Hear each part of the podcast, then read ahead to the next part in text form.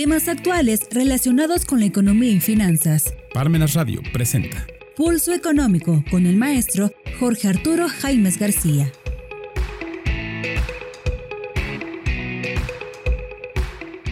¿Qué tal amigos? Este es Pulso Económico en Parmenas Radio, programa correspondiente a este martes 20 de junio, ya entrando a la mitad del año. Pues bien, en esta ocasión vamos a hablar acerca de las pensiones del Seguro Social, de acuerdo a, las leyes del 73 y del 97.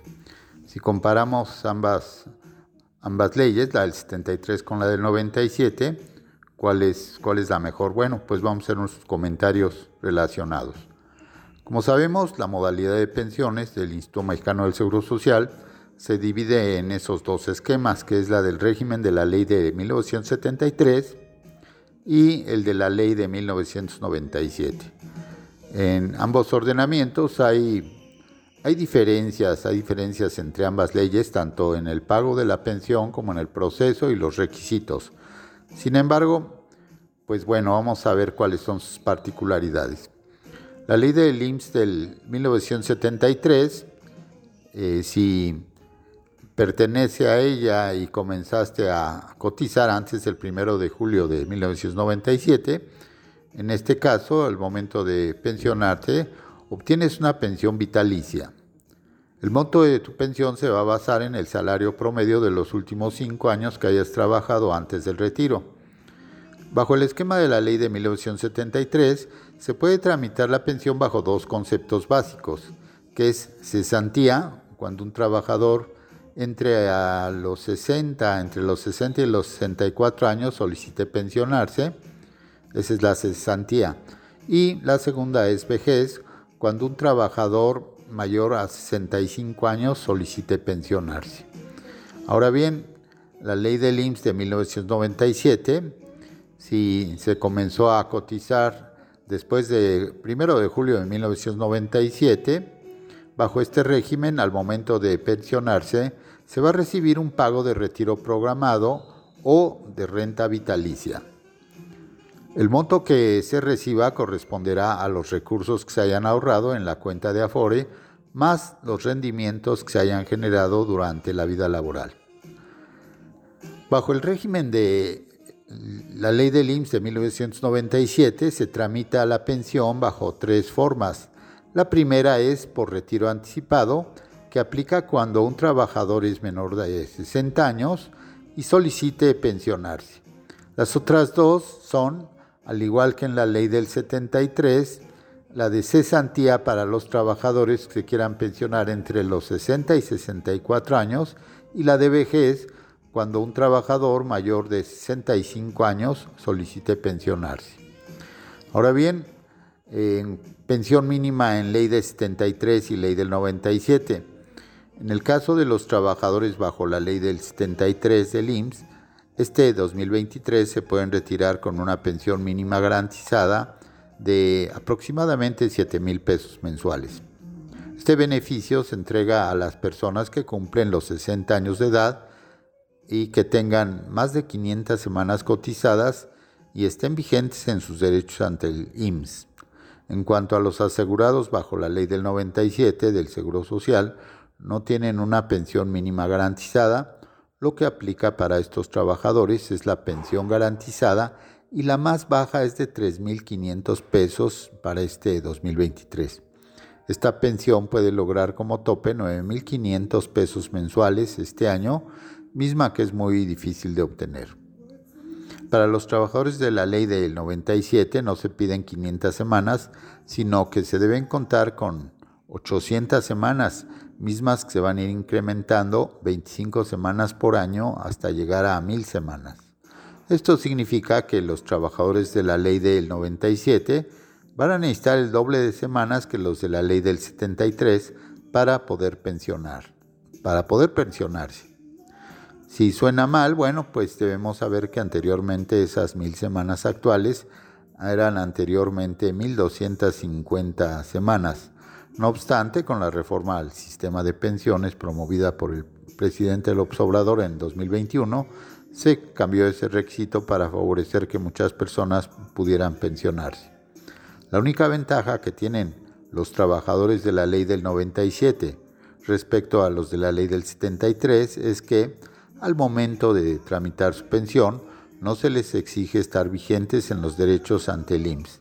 Sin embargo, los trabajadores de la ley del 97 van a tener pensiones muy precarias. Por ello deben buscar otros esquemas para financiar su retiro. Una gran desventaja para los del régimen del 97 es que la modalidad 40 que ayuda a incrementar la pensión bajo ley del 73 no genera estos beneficios para los trabajadores más jóvenes. Pues bien, en otro orden de ideas, hemos visto eh, muchos problemas con los productores agrícolas del norte del país, concretamente de Sonora, incluso llegaron a tomar el, el aeropuerto de la ciudad de Culiacán, pero ¿por qué protestan los productores de maíz?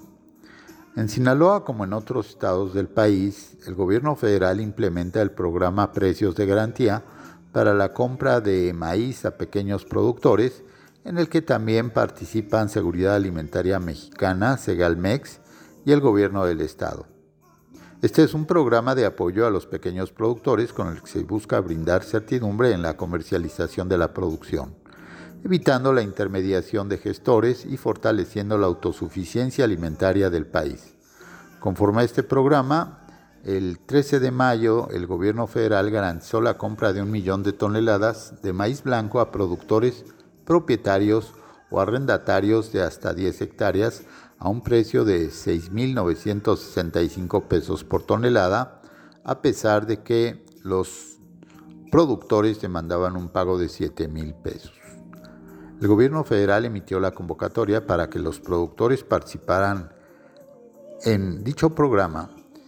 Para el 15 de mayo, el gobierno de Sinaloa anunció que también garantizaría la adquisición de otras 50.000 toneladas, 500.000 toneladas de maíz a productores que sembraran desde 11 hasta 50 hectáreas, con una producción de hasta 600 toneladas, con el mismo objetivo de retirarlas del mercado como una medida para mejorar el precio del grano.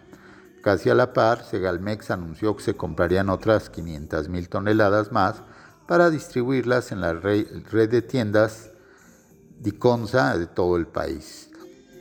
Sin embargo, se estimaba que aún así 3.5 millones de toneladas de maíz faltarían de colocarse en el mercado a un precio justo. Y fue así que unos días después comenzó la compra de maíz a los pequeños y medianos productores. Sin embargo, algunos de estos productores adheridos a organizaciones campesinas comenzaron con protestas tomando las instalaciones de Pemex en el estado, exigiendo que se les garantizara la compra de toneladas de maíz a un precio de 7 mil pesos. Pese a la protesta y a que se entablaron algunas mesas de negociación, el precio se mantuvo igual. Fue así que la semana pasada las manifestaciones se intensificaron porque no se alcanzó a negociar el pago de 7 mil pesos por tonelada de maíz y porque algunos otros agricultores eh, acusaron que, pese a que ya habían entregado su producción, no estaban recibiendo los pagos correspondientes. Otros señalaron que sus cosechas no fueron recibidas en las 63 toneladas, en las 63 bodegas habilitadas para recibir los granos que el gobierno adquirió, lo que derivó finalmente en la toma del aeropuerto de Culiacán que referíamos. Ahora bien, ¿qué dicen las autoridades sobre este conflicto?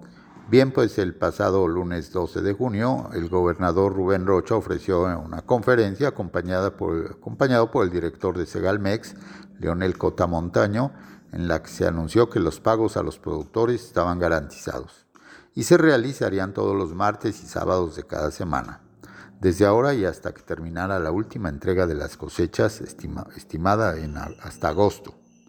Gobernador también lamentó que algunas bodegas que se inscribieron en el programa no estaban recibiendo el maíz de los pequeños productores, lo cual dijo pudiera obstaculizar la comercialización, pero por parte de las bodegas y no de Segalmex. Está lista para entregar rápidamente los volúmenes que se vayan acopiando en las 63 bodegas habilitadas, señaló el gobernador.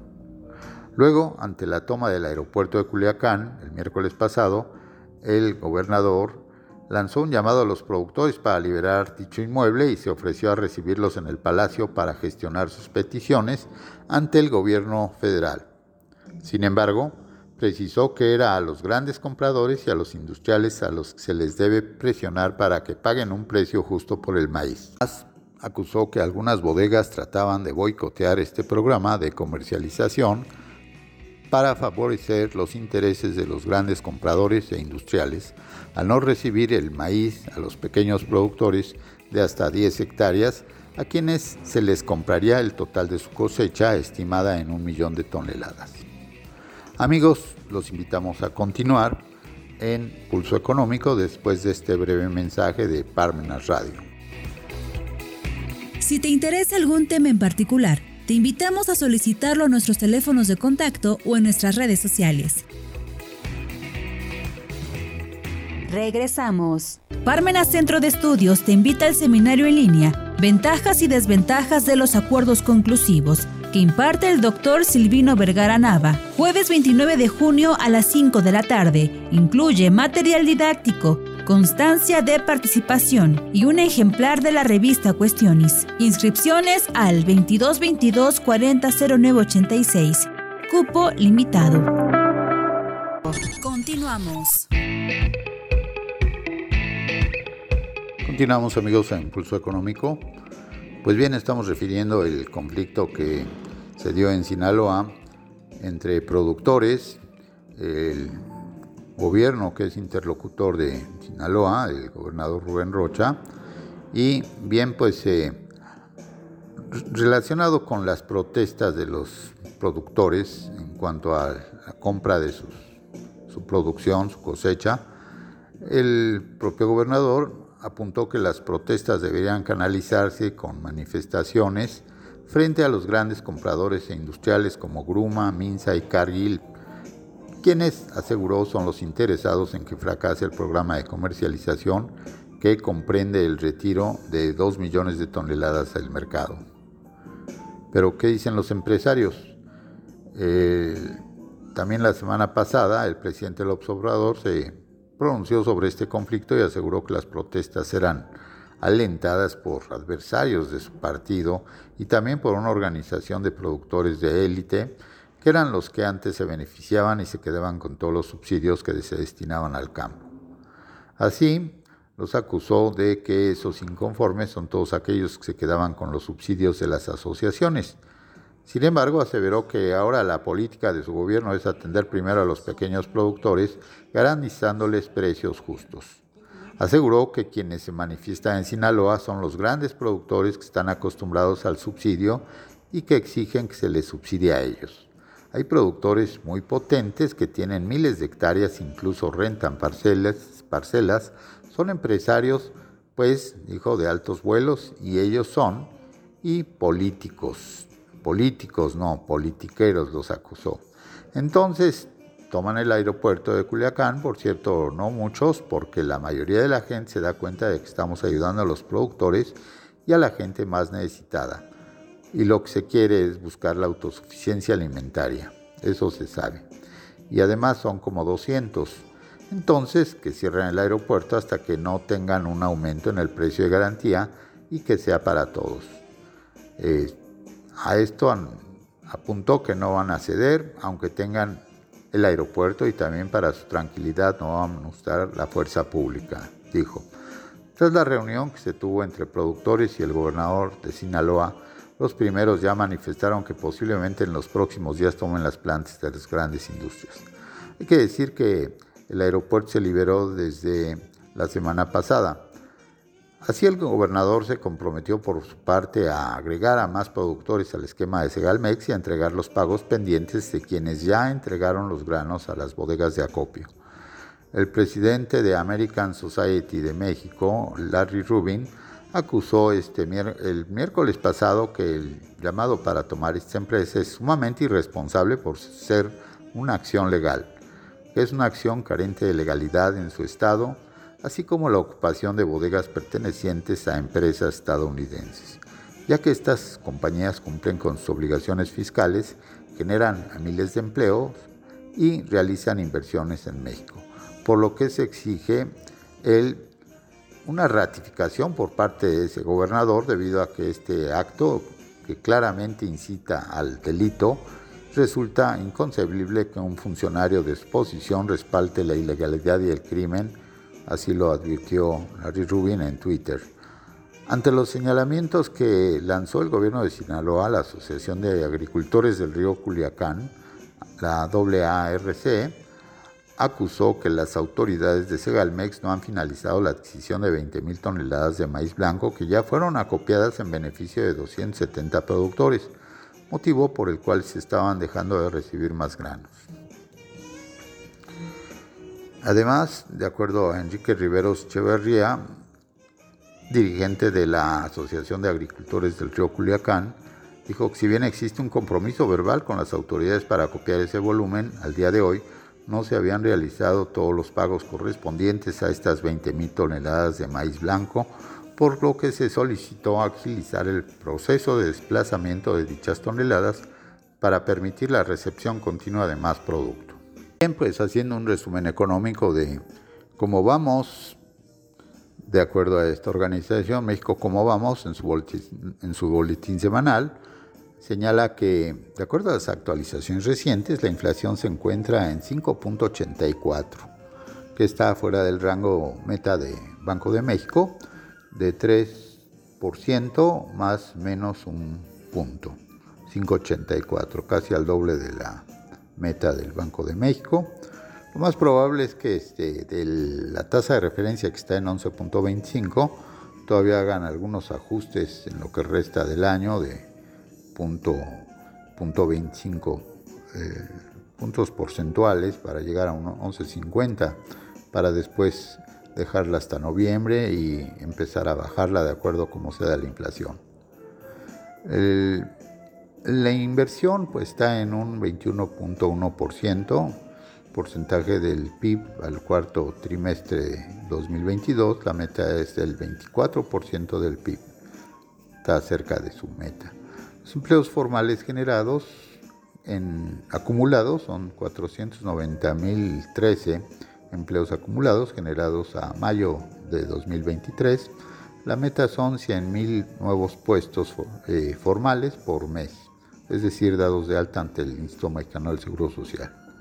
Ahora bien, eh, otro indicador que está en rojo es el de pobreza laboral, de 37.7%, que es el porcentaje de la población que no puede adquirir la canasta básica con los ingresos laborales de su hogar al primer trimestre de 2023.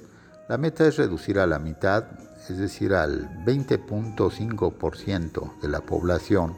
Ahorita se encuentra casi al doble con ese 37.7%. En cuanto a la informalidad laboral, está en 51.3% que es el porcentaje de la población que tiene un empleo informal al primer trimestre de 2023. Eh, la meta, desde luego, es disminuir el empleo informal al 25% o menos. Aquí se encuentra pues, al doble, al 51.3% de esa meta. En cuanto a la participación laboral, es de un 60.2% de la población económicamente activa al primer trimestre de 2023. La participación laboral de 60.2% está todavía eh, con una diferencia, ya que la meta está en aumentar por encima del 75% de la participación laboral. Ahora bien, el peso dólar, la relación de tipo de cambio, ha estado pues eh, ajustándose a la baja. Eh, los pesos mexicanos por dólar estadounidense de 17.08 pesos. Eh, pues es una historia que tiene ganadores y perdedores. Los ganadores son quienes se encuentran importando eh, productos, quienes pueden salir de viaje, eh, en general, pues aquellos que compran bienes o servicios de, de Estados Unidos. Quienes salen perdiendo, pues obviamente son quienes están enviando remesas al país y sus eh, dólares se los están tomando muy bajos. Así también, pues a, quienes se encuentran pues vendiendo, es decir, exportando bienes y servicios a Estados Unidos, eh, pues el tipo no les es favorable a quienes están exportando. Eh, lo contrario a quienes están importando. Y en cuanto a la mezcla mexicana de petróleo, se encuentra esta por 66.06 dólares por barril. El precio de la mezcla mexicana de exportación en dólares por barril es el estimado de la Secretaría de Crédito Público para este año es de 66.6, lo cual está pues básicamente muy, muy a tono con esa previsión de 66.6 dólares por barril. Y así en esta semana se actualizan los semáforos económicos en cuanto a la percepción de la economía, que son determinantes para el crecimiento y la generación de empleos en corto, mediano y largo plazo, así como los índices de inversión y de competitividad.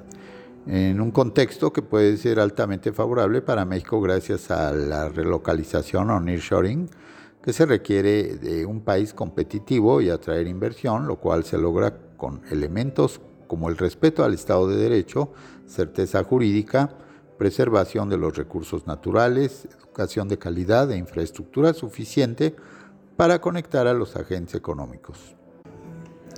Y pues viene en otro orden de ideas, eh, refiriéndonos el programa pasado al corredor interoceánico del Istmo de Tehuantepec, se sabe que hasta el momento se cuentan con 52 proyectos presentados por empresas mexicanas y extranjeras, los cuales representan esos 52 proyectos inversiones por más de 4.500 millones de dólares en la construcción de plantas. Así, eh, Carlos Sedano Rodríguez, el titular de la Unidad de Promoción de Inversiones y Desarrollo Comercial del Corredor Interoceánico Istmo de Tehuantepec, señaló que esos 52 proyectos tienen una carta de intención para invertir en ese corredor y que son 10 interesados por los desarrollos como desarrolladores y las otras 42 empresas como proyectos específicos que quieren instalarse en los parques industriales.